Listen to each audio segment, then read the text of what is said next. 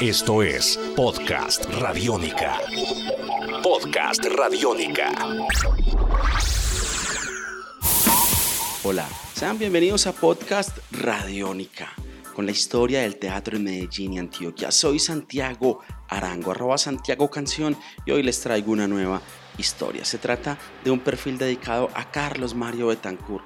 Él creció en un pueblo, en la ruralidad, en el oriente de Antioquia, en el municipio del Carmen de Viboral y se ha constituido en un referente del teatro de esa región del departamento que está vecina a municipios como Río Negro, La Unión, La Ceja, uno de los municipios con vida cultural más activa de Antioquia, el Carmen de Viboral. Allí se celebra también el Festival Viboral Rock. Asimismo, en este municipio hay una bella calle y una tradición dedicada a la cerámica. Tienen su Instituto de Cultura. Camber también hizo parte de ese Instituto de Cultura. Bien, hoy nos cuenta cómo su familia, cómo sus padres, cómo los familiares, todos incidieron para que él siguiera desarrollando una relación que a la fecha está más fuerte que nunca. Una relación con el teatro. Soy Santiago Arango, escuchan podcast Radiónica, somos radio pública, somos radio cultural. Esto es Podcast Radiónica. Bueno, Camber es personaje del Carmen de Iboral, Antioquia, de una vereda del Carmen de Iboral, de la vereda La Chapa del Carmen de Iboral. Ahora vivo en la vereda Campo Alegre. Es decir, que salí de la ruralidad carmelitana y llegué al teatro por, por asunto escolar también. En el, a eso de la edad de 9 o 10 años vi una obra de teatro en el Carmen de Oral que me generó inquietud, me, me, impactó y me hice la pregunta de si yo podría hacer algo similar y me puse en la tarea de intentar hacerlo. En mi casa pues con, con mis hermanos y los vecinos intentamos a reproducir esa obra de teatro que, que había visto y que me había impresionado y, y la ensayábamos en la casa pues como juego Luego hicimos títeres por la ventana de la casa con mi hermana y los vecinos y mis papás y, los familiares eran el público. Era un juego más, más de divertimento que de creación teatral, digámoslo así. Eso digamos que fueron los embriones primeros del teatro en mí. Y a partir de ese juego familiar, de ese jugar a hacer teatro, ese jugar a ser actor, a ser un poco titiritero, pues me empecé a interesar también eh, el no escolar, a promover la creación, no de un grupo como tal, sino en el aula de clase proponerle a la profesora que podíamos hacer teatro. Y ya en el aula de clase, en cuarto de primaria, hicimos un ejercicio, en ese tiempo los, los pupitres eran planos, juntamos todos los pupitres, hicimos un escenario y con cobijas y con, y con vainas que nos prestaban en la casa, hacíamos la telonería y toda esa y montamos una obra como la aparición de una virgen, algo así, que también había visto en algún lado, con un tema religioso. Y ahí empezamos como, como esa inquietud ya en bachillerato, pues participé de algunos montajes y, ya a los 17 años, después de explorar y de, y de jugar a hacer teatro, pues mm, me di a la tarea con unos amigos de crear un grupo de teatro. Y ahí nació pues en, eh, a la edad de 17 años todavía estando estudiando en bachillerato y crear un grupo de teatro que lo pusimos Tespis. Esto lo necesita tu cabeza. Podcast Radiónica. Esto lo necesita tu cabeza. Contame la historia de Tespis. ¿Quiénes lo formaron en ese momento? ¿Cuál era la visión que tenía del teatro en ese entonces? ¿Y cómo ha mutado esa experiencia, esa relación con el teatro? De tener 17 años a tener la edad que tienes ahora, los montajes que han realizado, a tener la posibilidad de salir por por el departamento, de visitar otros países incluso.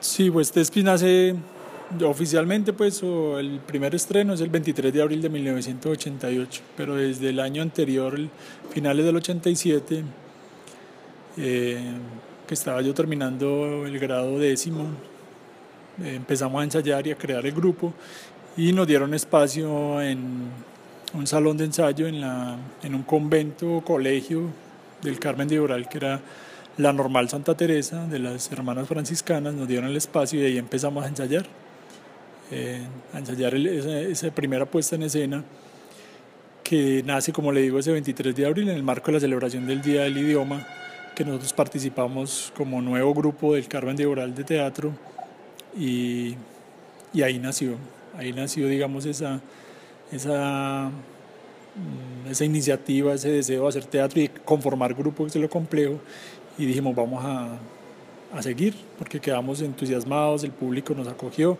y de ahí para adelante arrancamos a trabajar sin descanso, nos dieron ese espacio ahí, un salón y, y después ya empezamos a hacer promoción también de, de obras en, en, la zona rural, a, ayudar a conformar otros grupos en el municipio.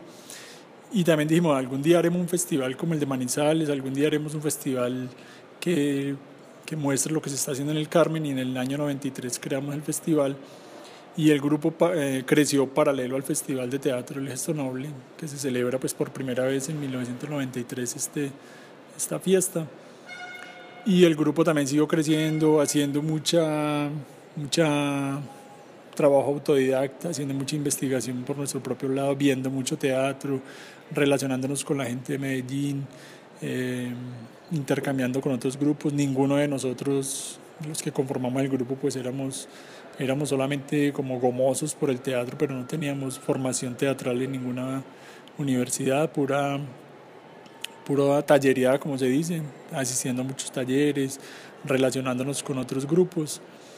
Y bueno, así fuimos creciendo con el hacer, con la terquedad de hacer teatro y tuvimos la posibilidad de crear el festival en el año 93 y también que nos invitaran a otros festivales, primero pues a nivel regional, luego a nivel departamental, a nivel nacional. Empezamos a, a juntarnos, a hacer redes con, con, otros grupos y tuvimos en el 2003 la posibilidad de salir por primera vez a un festival, a un par de festivales a Ecuador, luego viajamos a Brasil, eh, he tenido la posibilidad de, de, de viajar a, a Cuba y tuvimos también una invitación importante a una gira por Italia, volvimos a Ecuador otra vez, en fin, el grupo ya ha tenido pues un vuelo importante y, en ese sentido de hacer giras, pero también con la idea de seguir eh, creando, seguir eh, promoviendo la creación de redes a nivel local, regional y departamental. Tus oídos se abren. Podcast Radiónica.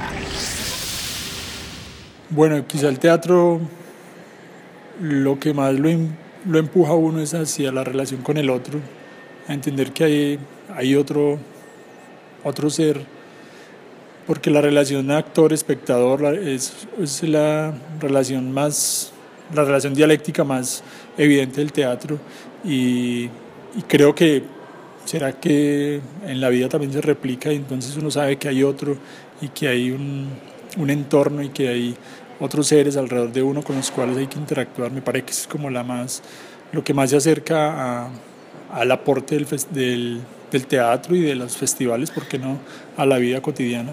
Aunque dicen pues que, que las artes no sirven para nada, pues que, que realmente no mejora nada.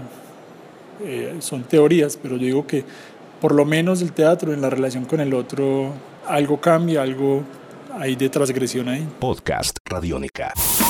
Hasta este momento, la séptima entrega de podcast radiónica dedicada a la historia del teatro en Medellín y Antioquia. Escucharon un perfil de Carlos Mario Betancourt, conocido en el sector del teatro como Camber, nacido en el oriente de Antioquia, en el municipio del Carmen de Iboral, más de 20 años dedicado al oficio teatral.